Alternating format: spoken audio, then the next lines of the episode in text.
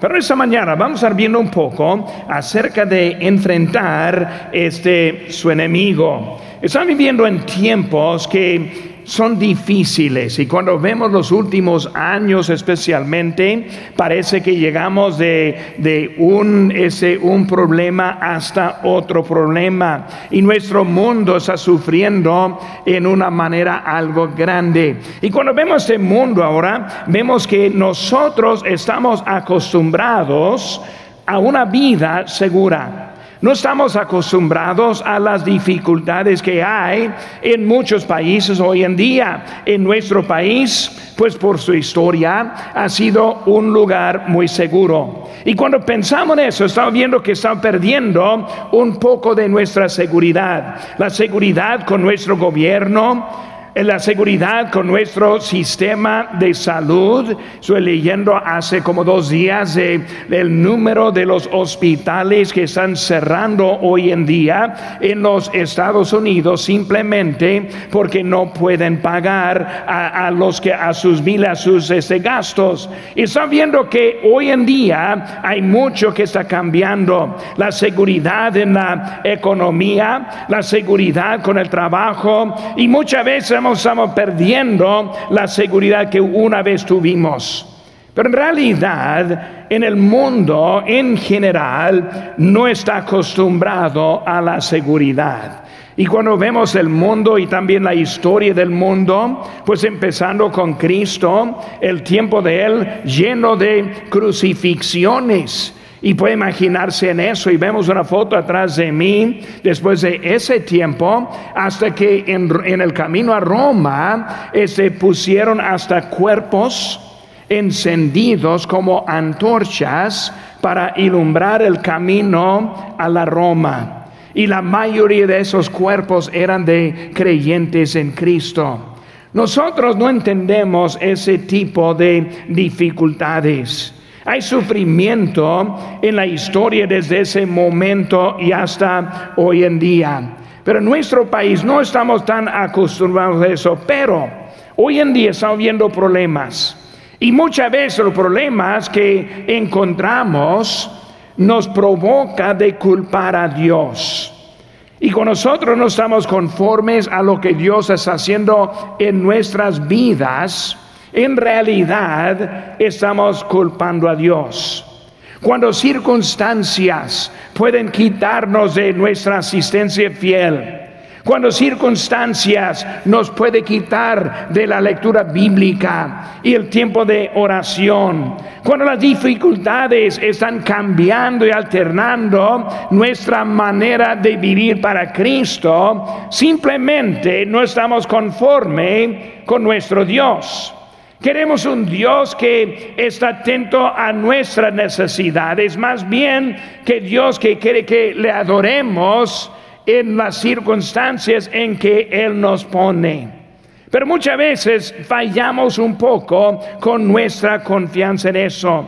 Pero bueno, cuando vemos eso, vemos que muchas veces no sabemos cómo es responder. Y así es lo que está viendo en la vida de Saúl Israel en ese momento, ¿qué vamos a hacer? Un problema gigante, de un gigante llamado Goliat, uno que estuvo blasfemando a Dios, uno que quería ganar al pueblo, uno quería que el pueblo de Dios fuera siervos al mundo. Y cuando yo veo nuestra vida hoy en día, es la misma lucha en que estamos. El mundo quiere que le sirvamos. El mundo quiere poner sus prioridades, quiere poner sus decisiones, quiere cambiar nuestros valores, quiere enseñar doctrinas suyas en las escuelas, quieren alterar nuestras vidas, quieren quitar nuestra libertad de servir a Dios y nosotros muchas veces no sabemos qué hacer y cómo responder en eso. Quiero tomar ese momento esta mañana para simplemente contestar cómo podemos enfrentar al enemigo. ¿Para qué? Para que tengamos una vida victoriosa. Número uno, en sus notas lo va a ver. Si tiene su pluma ahí en la mano, pues puede contestar. Número uno, debemos descubrir la fuente del poder. Descubrir la fuente de poder. Si vamos a enfrentar al enemigo que tenemos, ¿cuál es la manera? Número uno, necesitamos descubrir la fuente del poder. Cuando vemos en eso, inciso A, vemos que su confianza estuvo en Dios. Versículo 37 de 1 Samuel capítulo 17, versículo 37 nos dice, añadió David, Jehová que me ha librado de las garras del león, y de las garras del oso, él también me librará de la mano de este filisteo. Y dijo Saúl a David, ve y Jehová esté contigo. Vemos que David entendió una cosa, si vamos a ganar en contra de este Goliat, en contra de este gigante, solo por la fuente que es el poder de Dios. Hermanos, en este mundo en que está viviendo y nuestra vida en que Dios nos ha dado y nos ha prestado, si vamos a salir victoriosos en esta vida, primero necesitamos descubrir la fuente del poder. Dios quiere ayudarnos, Dios quiere bendecirnos. Dios ahora en su Hijo Jesucristo está preparando lugar para nosotros para pasar toda la eternidad con Él. Nuestro futuro es brillante en Cristo. Pero muchas veces vivimos bien apagados, bien desanimados, bien distraídos, bien preocupados y ni sabemos cómo podemos andar en este mundo cuando la batalla ya está ganada en Cristo. Cristo nos dio la salvación que es la vida eterna en Él. Cuando vemos esta confianza que David encontró en él, vemos la palabra clave. La palabra clave que encontramos en el siglo 37 es Jehová. Añadió David Jehová. Cuando él habló de sus problemas, comenzó con la palabra Jehová. Cuando llegó el oso o el león, fue Jehová. Viendo ese gigante Goliat ahí de frente de ellos, es Jehová. Nosotros en nuestra vida, los problemas que hay, los ataques que encuentra, hay que recordar que es Jehová que nos va a librar de nuestros problemas. Es Jehová que tiene lugar preparado para nosotros. Es Jehová que quiere vivamos aquí una vida victoriosa en la vida que Dios nos ha prestado. Nuestro Dios, la fuente de nuestro poder, la fuente de nuestra habilidad que tenemos. Vemos también que Él fue escogido. Aquí en capítulo 16, capítulo 16, versículo 13. Dice, Samuel tomó el cuerno de aceite y lo, y lo, ungió en medio de sus hermanos, y desde aquel día en adelante el Espíritu de Jehová vino sobre David. Se levantó luego Samuel y se volvió a Ramá. Vemos ahora que Dios escogió a este su siervo. ¿Sabe que hermanos, siendo creyente en Cristo, somos escogidos por la tarea que Él tiene en nosotros. Cuando yo estoy viendo a esta congregación esta mañana, estoy pensando a cada uno que estoy viendo. Está creado con propósito. Es salvado con propósito. Dios tiene una tarea para cada uno de ustedes, igual que para mí. Cuando él escogió a David, fue escogido para enfrentar un problema que iba a salir más adelante. Con nosotros Dios quiere usarnos para su gloria, para lo que Él tiene para este mundo. Nosotros somos la sal de la tierra, la luz de este mundo. Dios nos quiere usar para su gloria. Así fue David, alguien escogido para él. Nuestra confianza se encuentra con Dios.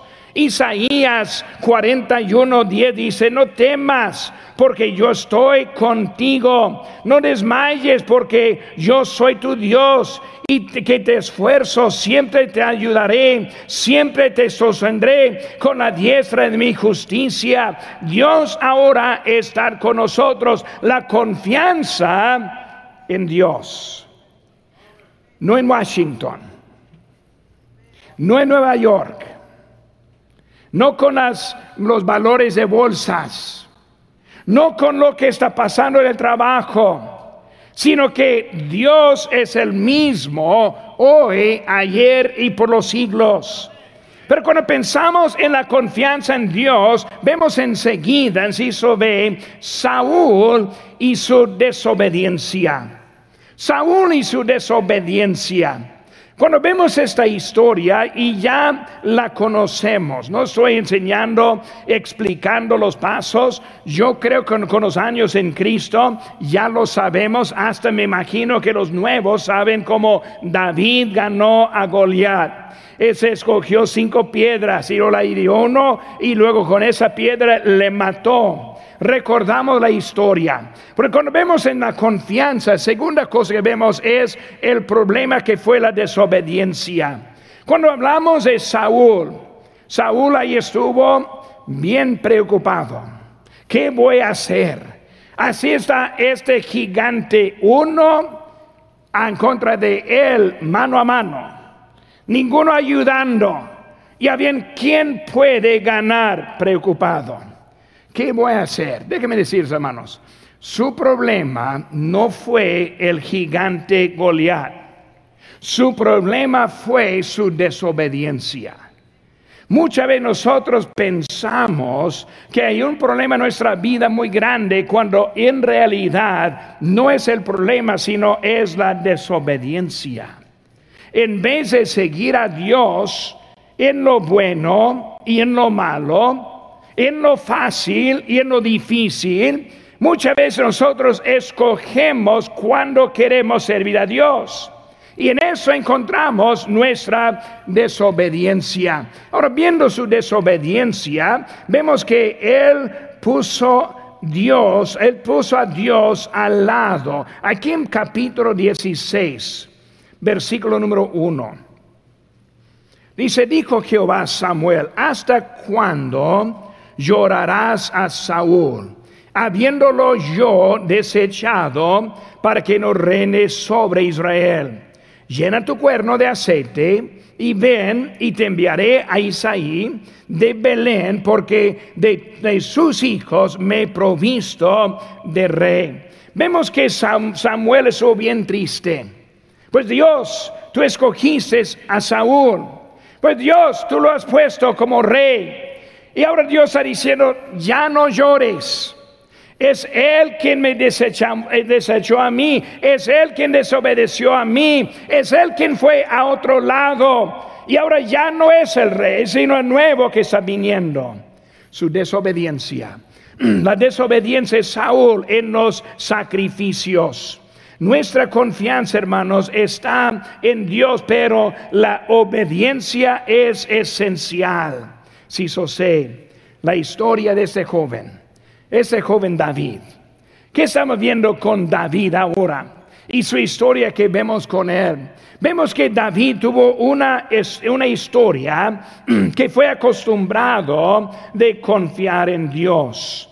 Ya recordamos la historia cuando llegó el oso, él pues estuvo listo para defender sus ovejas del oso llegó un león y luego él también estuvo listo y preparado para defender su, esas ovejas del león. Y cuando él vio ese, ese Goliat, él dijo, igual como el oso, igual como el león, Dios también me va a usar para defender y ganar a ese gigante. Su historia era una historia de obediencia. Su historia era una historia de seguir los pasos de Dios. Era fiel a su padre Isaí. Era fiel en su vida este, con la familia. Y por eso cuando llegó al momento de este problema más grande, él estuvo preparado porque ya tenía la historia. Muchas veces no tenemos historia. ¿Y cómo tenemos historia? Tenemos historia por hacer historia. Muchas veces no tenemos historia porque no la hacemos. ¿Cómo, la historia, ¿Cómo es su historia? En su pasado, ¿es fiel con Dios? Con su pasado, ¿es fiel con la asistencia? Con su pasado, ¿es fiel con su familia? Con su pasado, ¿es fiel con Dios, con su vida económica, sus diezmos, ofrendas? Con su historia, ¿qué puede contar en este momento de problemas? David pudo contar porque ya tenía su historia su historia. Yo siempre cuando estoy predicando conferencias de misiones y pues siempre hay alguien que quiere hacer una, una promesa muy grande, ese para Dios, para la ofrenda misionera. Y cuando veo eso siempre me acuerdo, es uno que no quiere historia. Él quiere una vez, pues yo voy a comprometerme con 100 dólares la semana cuando ni siquiera está diezmando. Y luego falla porque no tiene historia. La historia comienza por la obediencia. Venimos esta mañana contra los elementos de afuera, contra del aviso quizás de los de la televisión, y aquí estamos en la casa de Dios en obediencia. Traemos nuestros diezmos en esta mañana en obediencia tenemos nuestra ofrenda para misioneros, para la construcción y tenemos la obediencia. ¿Qué estamos haciendo? Creando una historia para que cuando llegue el problema grande estamos listos para enfrentarlo. Pero muchas veces no queremos eso. Queremos simplemente vivir como el mundo hacer todo lo que hay y cuando venga el problema no sabe qué hacer porque nunca ha creado una historia de obediencia. Saúl, su historia era desobediencia y bien preocupado en ese momento. David, que tenía su historia de obediencia, y él estuvo preparado para enfrentar el problema en ese momento. Hermanos, sea tarde o temprano vienen problemas. ¿De dónde? ¿Quién sabe?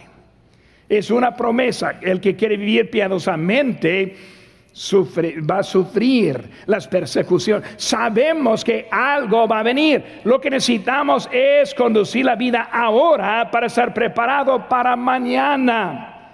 Para que no nos encuentre sin la preparación. Vemos ahí también en su historia en Salmo 56, 4, dice, en Dios alabaré tu palabra, en Dios he confiado, no temeré. Él su historia porque conoció a su Salvador. Número dos, hermanos. Número dos, vemos que discernir el arma correcto. ¿Cómo vamos a enfrentar a nuestro enemigo? ¿Cómo vamos a salir victorioso? Primero, este, eh, el segundo digo, es discernir el arma, discernir lo que necesitamos en contra de él. Capítulo 17, aquí versículo 38. Dice la palabra de Dios y Saúl visitó a David con su con su, eh, ese, su ropas y puso sobre su cabeza un casco de bronce, le armó con de coraza y ciñó David su espada sobre sus vestidos y probó a andar porque nunca había hecho la prueba. Y dijo David a Saúl, no puedo, yo no puedo andar con esto, porque nunca lo practiqué. Y David echó de sí aquellas cosas y tomó su callado en su mano y escogió cinco piedras lisas del arroyo y las puso en el saco pastoril, en el, en el zurrón que traía y tomó su onda en su mano y se fue hacia el filisteo. Vemos ahora discernir el arma correcta. Cuando hablamos de este mundo, hermanos, hay muchas armas que nos están presentadas. Si hay una cosa que deberíamos de aprender del COVID que pasamos, es que el gobierno no sabe cuál arma necesitamos. El gobierno sabe cuál es de importancia. El gobierno que no sabe lo que necesitamos en realidad. Diciendo aquí nuestra iglesia, no podemos tener más que 25 personas. Pero en Walmart y en Home Depot puede andar mucho más. Porque el mundo vio necesidad en Walmart y en Home Depot y no la necesidad en la casa de Dios. Si algo que debemos entender ahora es que el gobierno no tiene el arma correcta para nosotros sino que la palabra de Dios es nuestra arma. Lo que vemos rápidamente, hermanos. Primeramente, inciso A, no con el arma del orden mundano. No con el arma del orden mundano. Para pelear quiere la mejor forma para ganar. A mí no me gusta pelear.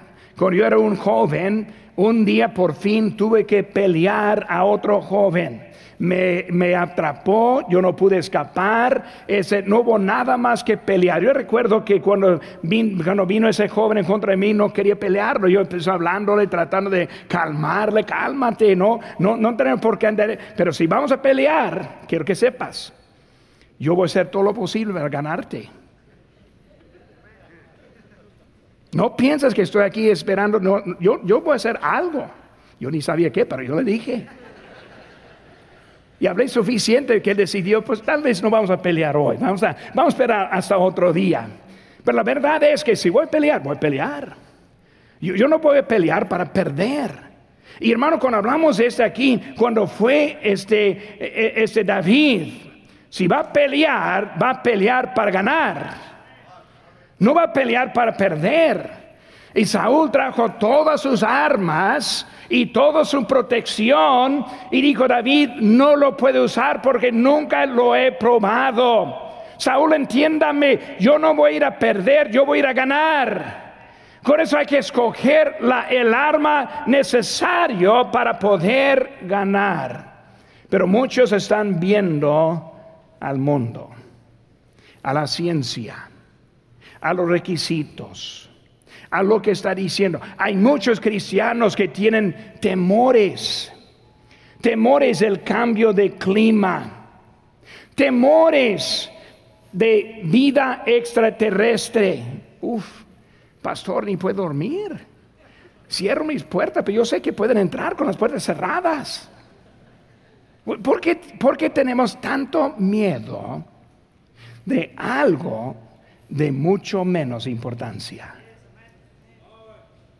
¿Por qué tenemos miedo de él quien puede matar al cuerpo y no tener temor al quien que puede matar el cuerpo y el espíritu? ¿Por qué están preocupados que uno que puede ser muy poco cuando Dios puede ser mucho? ¿Cuántas veces nos olvida de nuestros hijos, nuestros nietos, los que nos están siguiendo? Nuestra actitud, nuestra vida va a ser mucha influencia a ellos. Escoge el arma para ganar, no para pelear. Vemos también, hermanos, ve no con el arma de otro. ¿Saben que Dios nos usa en maneras diferentes? No somos iguales. Yo, yo soy un hombre distinto cuando hablamos de un cristiano. El pastor Chapel es un hombre distinto, usado por Dios. Este, cuando vemos nuestra vida, hay que entender que nosotros no podemos con el arma de otro, sino lo que es para nosotros. Dios quiere usar su vida. Hay cosas que ustedes pueden hacer que yo no puedo hacer. Siempre y cuando yo pienso de los héroes de la iglesia bautista de Lancaster, los héroes de nuestra iglesia, en mi opinión, no están aquí presentes. Son ellas que están ahora cuidando a los bebés. Como siempre digo, los terroristas. Hay uno, hay uno, yo sí sé que algunos que son terroristas. Pero ellos nos dejan en paz por su servicio allá. Tienen su lugar. Ustedes conocen algunos que pueden traer a la casa de Dios que yo no conozco, que otros no conocen. Ustedes tienen influencias que yo no tengo, que otros no tienen. ¿Qué estoy diciendo? Cada uno tiene su arma. Cada uno tiene su lugar. Cada uno tiene su posición. Y cuando nosotros nos encontramos en nuestras posiciones correctas, ¿cómo Dios nos puede usar para su gloria en este mundo? David quería matar a ese Goliat, pero tuvo que hacerlo en la forma de él. Si sí, sé, con, la, con el arma de la obediencia. El arma de la obediencia. David obedeció a Dios. Siempre me pongo en la, posición de Él. Él está llegando y luego trayendo comida a sus hermanos, quienes eran los soldados allí con ellos y, viendo cómo está el campo y ahí está ese Goliat. Bueno, pues es el momento que yo debo retirarme, ¿verdad? Voy a dejarles con ese problema. Pero en vez de dejarles con ese problema, se emitió. Y en meterse se puso en riesgo. En la obediencia se puso con otro, pensaron que no, no iba a poder. Cuando hablamos, hermanos, de nuestra obediencia, nuestra obediencia muchas veces no tiene, no tiene que hacer. Cuando veo la obediencia, pensar, ¿para qué? ¿Para qué estamos gastando tiempo estar aquí? ¿Para qué estamos gastando dinero ofrendando? ¿Para qué estamos, eh, hermano, nuestra vida es una vida que solo los obedientes entienden? Los de afuera no. Los de afuera dicen, son locos los que están aquí. Dios nos usa, hermano. La obediencia es tan importante. Tenemos una historia muy bonita del rey David que prácticamente comenzó en esta historia. Así es como Dios estuvo usándole en su vida. Número tres, hermanos. Vemos también dirigir el enfoque. Dirigir el enfoque. Capítulo 17, versículo número 41 dice, y el filisteo venía andando y acercándose a David y su escudero delante de él. Y cuando el filisteo miró, y vio a David, le tuvo en poco, porque era muchacho y rubio de hermoso aparecer. Y dijo el filisteo a David, ¿soy yo perro? Para que vengas a mí con palos. Y maldijo a David por sus dioses. Y lo dijo luego, dijo luego a filisteo David, ven a mí y daré tu carne a las, a las aves del cielo y las bestias del campo. Entonces dijo David al filisteo, Tú vienes a mí con espada y lanza y jabalina, mas yo vengo a ti en el nombre de Jehová de los ejércitos, el Dios de los escrañones de Israel, a quien tú has, tú has provocado. Vemos que él ahora está allí y luego David está llegando. Vemos que el enemigo quiere desviar el enfoque. El enemigo quiere desviar el enfoque. Vemos que llegó él ante David y primero empieza a hablarle, tú eres un perro, un niño con palos. Yo, yo voy a dar tu carne a las aves. Vemos que eso tratando de desviar la atención de lo que Él está haciendo, tratando de bajar su importancia. Muchas veces no vemos la importancia porque vivimos en un tiempo siempre desviados. Pastor, he intentado y no me ha funcionado. En un tiempo yo asistía. Pastor, en un tiempo yo diezmaba, pero no funciona. Y vivimos en un tiempo desviados de lo que Dios quiere hacer con nosotros. Ese, ese gigante quería hacer algo en contra del desviar el enfoque. Vemos también si se ve Eliab. ¿Quién es Eliab? Eliab, su hermano, quiso desviar el enfoque. Él empezó a hablarlo en versículo 28 como un niño. Dijo, yendo a hablar Eliab, su hermano, versículo 28, su hermano mayor con aquellos hombres se encendió en ira contra David y dijo, ¿para qué has descendido acá? ¿Y a quién has dejado aquellas pocas ovejas en el desierto? Yo conozco tu soberbia y la malicia de tu corazón, que para ver la batalla has venido. Qué buen hermano, qué buen ánimo. ¿Con quién has dejado esas pocas ovejas? No significa, no son nada, David. David, tú er, no eres nadie. David, tú no puedes vencer nada. Muchas veces, hermanos, son los más cerca de nosotros que son la fuente de desánimo más grande. No necesitamos ir muy lejos para encontrar a alguien a desanimarnos. Muchas veces se encuentra en su propia familia o se encuentra en sus propios amigos aquí en la iglesia. En vez de animar y motivar, muchas veces nos desaniman en la vida que tenemos. Vemos que Eliab ahí estuvo él en ese momento desanimando a su hermano. Cuando vemos, hermanos, también ahí en Juan 21, 3 con Simón Pedro, dice, Simón Pedro les dijo, voy a pescar. Ellos le dijeron, vamos nosotros también contigo. Pedro, en vez de animando y motivando, Pedro, el gran líder que iba a venir, no, yo voy a pescar, ya, ya tiro la toalla, ya terminé, este no funciona. Y luego otros se fueron con él con Tomás ahí en Juan 11, 16, dijo entonces Tomás, llamado Didimo, a sus condiscípulos, vamos también nosotros para que muramos con él. ¿Qué ánimo? Pues vamos a seguir a Cristo para morir con él.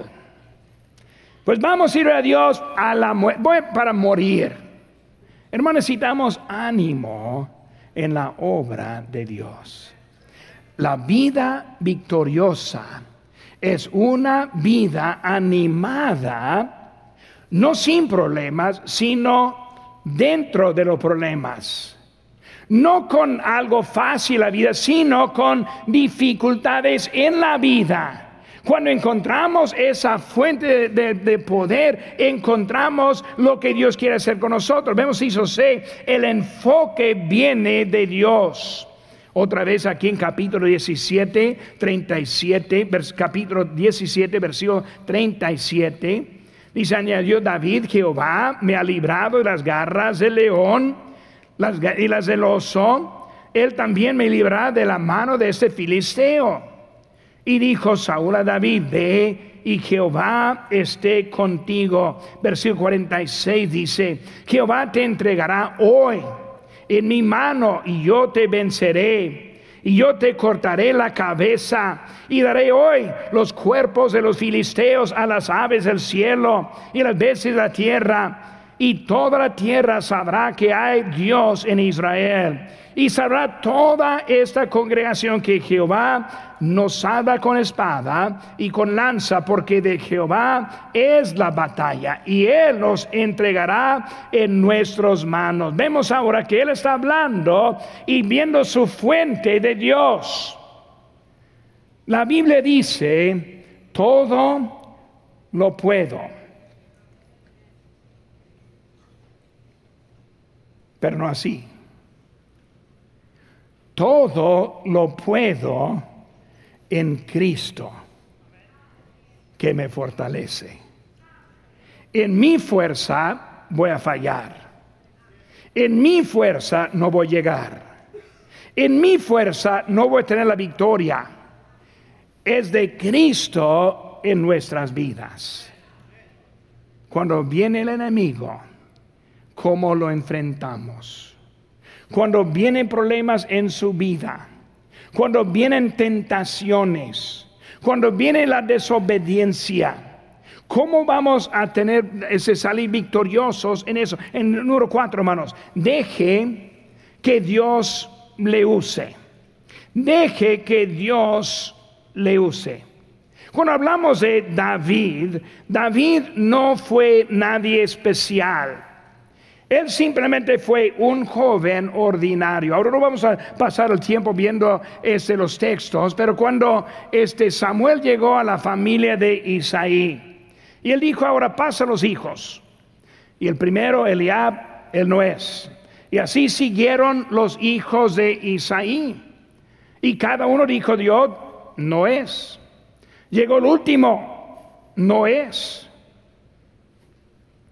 Samuel, ¿cómo, es que no es? Aquí están todos.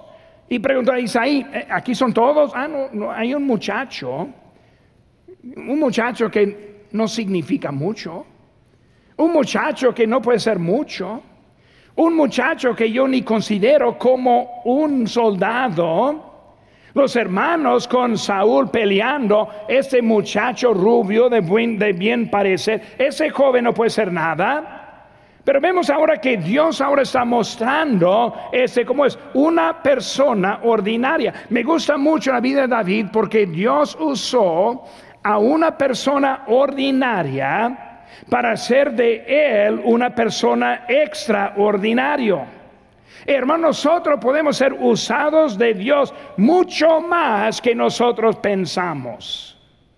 Porque muchas veces vemos a nuestro parecer a nuestras habilidades. Y pensamos, no pasó, yo nunca podría. La cosa es que nosotros no sabemos cómo entregar la vida al Señor. Es Él quien hace la diferencia en nuestra. Una persona ordinaria también con un problema extraordinario en versículo en el ciso B. No solo pelear, sino pelear uno contra otro. Ese jovencito con un gigante. Este sin mucha experiencia, pues nada de experiencia matando hombres. Con este con mucha experiencia. Pues vemos ahora que David ahora ya no está en contra de un oso o de un león, sino ahora está en contra de alguien más grande. Enciso C, es Dios poderoso quien le libró este, en esa batalla. Una piedra. Dios tomó y usó lo ordinario para ganar a lo extraordinario. Dios tomó lo que tenía para hacer lo que necesitaba en la vida. ¿Cuántas veces decimos, pues pastor, si yo tuviera mejor trabajo, también yo estaría diezmando? Pastor, si yo tuviera este, una esposa que me apoyara, yo también haría, algo para Dios. Pastor, si yo tuve un, marido que quería guiar a mi familia, pues yo también haría mucho más para el Señor. Y empezamos con pretextos por lo cual que no somos usados por el Señor. Déjenme decirles, Él le ha dado exactamente lo que necesita. Lo que necesita es usarlo por la gloria de Dios. Cuando hablamos de lo que Dios puede hacer, hermano, nunca va a haber lo que Dios puede hacer, menos que empieza a hacer con lo que Dios le ha dado oportunidad. Muchas veces no vemos un lugar que debemos servir. No, pues yo quiero, yo quiero cantar como Israel. Yo, yo quiero cantar como él cantó. Es mi lugar. Pero no queremos estar en el coro. No queremos ni siquiera, no queremos cantar en la congregación. Una cosa que nunca voy a entender es estar en la congregación, las letras aquí, la música acá y la boca cerrada. Ahora, Poca pedrada, yo sé. No, pero yo quiero cantar como Él. Pues si no quiere empezar donde está ahora, nunca va a llegar acá. Y así la vida muchas veces queremos brincos en vez de pasos en nuestras vidas. David siguió los pasos para llegar delante de Goliat. Pues necesitamos empezar los pasos en nuestra vida. Vemos, hermanos, el número 5, último en esta mañana. David. A él le cortó la cabeza. David a él le cortó la cabeza. Versículo 51. Entonces corrió David Y se puso sobre el filisteo, tomando la espada de él y sacándole de su vaina, lo acabó de matar y le cortó con ella la cabeza. Ahora vemos a David ahora, poco brusco. No solo mató, sino ahora cortó la cabeza. Eliminó todas posibilidades de ese problema. Él no va a hacer nada sin su cabeza. Si quito la cabeza, ya está todo. Cuando hablamos, hermanos, de ese fin de lo que hizo Él, vemos que la victoria vino cuando eliminó el problema. No lo tomó como prisionero, fue algo permanente. Y muchas veces necesitamos ahora eliminar cosas que nos estorban en nuestras vidas. Pastor, tengo debilidad con vicios. Mi pregunta es, ¿con quién está tomando? ¿Cuáles amigos, cuñados, familiares que andan con ellos, con la tentación, con los vicios? Cortar la cabeza, eliminar ese problema, apartarse de ese ambiente. Pero muchas veces queremos jugar con esos problemas como usé el ejemplo de un hermano con su gallo allí en, Guerrero, Chihuahua, que siempre guardaba su gallo. Antes en un tiempo andaba en las, peleas de, de, gallos y toda la vida de mugre que está en eso. Y cuando fue salvo, eliminó, quitó todo, pero dejó su propio gallo. Y eso fue la caída de él más adelante. No sabe cómo eliminar. La casa de Dios es el lugar los domingos. Elimine la competencia. Quita las cosas de su vida que están estorbando el progreso adelante en la vida. Es lo que vemos con David. Está mostrando. También él está hablando de la victoria por venir, en Ciso B. Esa victoria en ese momento no fue el fin. Cuando él mató a Goliat, eso no fue su, máximo. Porque ahora él va a entrar en una vida de problemas, últimamente siendo el rey y luego también con problemas como rey. Vemos que ahora está simplemente ese un paso de su victoria. Por eso él está mostrando la victoria por venir, lo que está en eso, la primera victoria de muchas victorias. La verdad, hermanos, la vida siempre es una vida de prueba para pasar al siguiente paso en la vida. Queremos ahora tener una vida victoriosa como David este, en la manera que su victoria fue en los pasos. Y luego, inciso C, la victoria fue permanente. Fue permanente. Cuando él ganó a Goliat, jamás peleó con Goliat. Ahora sus hermanos, ellos fueron vencidos más adelante. Pero con Goliat jamás. Era una victoria. ¿Cuántas veces en vez de victoria es victoria al momento y luego volvemos al mismo problema? Ahora estamos fieles. Pero ¿qué puede suceder para quitar su fidelidad? Aquí estamos juntos, pero ¿qué problema puede ser para eliminar esa fidelidad? Necesitamos enfrentar ese enemigo en nuestras vidas. Esta mañana, ¿cuáles enemigos están enfrentando? Puede ser que salga alguien esta mañana que no conoce a Cristo como su Salvador personal. Ayer tocando puerta hablé con un joven y le hablé de Cristo. ¿Qué es la salvación? Salvación simplemente es, reconocemos que somos pecadores. No podemos llegar a Dios con nuestro pecado. Y simplemente poniendo nuestra fe en Cristo para salvarnos de nuestra maldad. Es Él quien fue a la cruz del Calvario para tomar su lugar y su muerte para que nosotros podamos tener la vida en Él. Cristo nos quiere salvar. Victoria permanente. Pero si no actúa, si no hace el paso de poner su fe en Cristo, nunca le va a servir. ¿Cuántos hay que están viviendo una vida media victoriosa, pero están batallando en algo aún en esta mañana?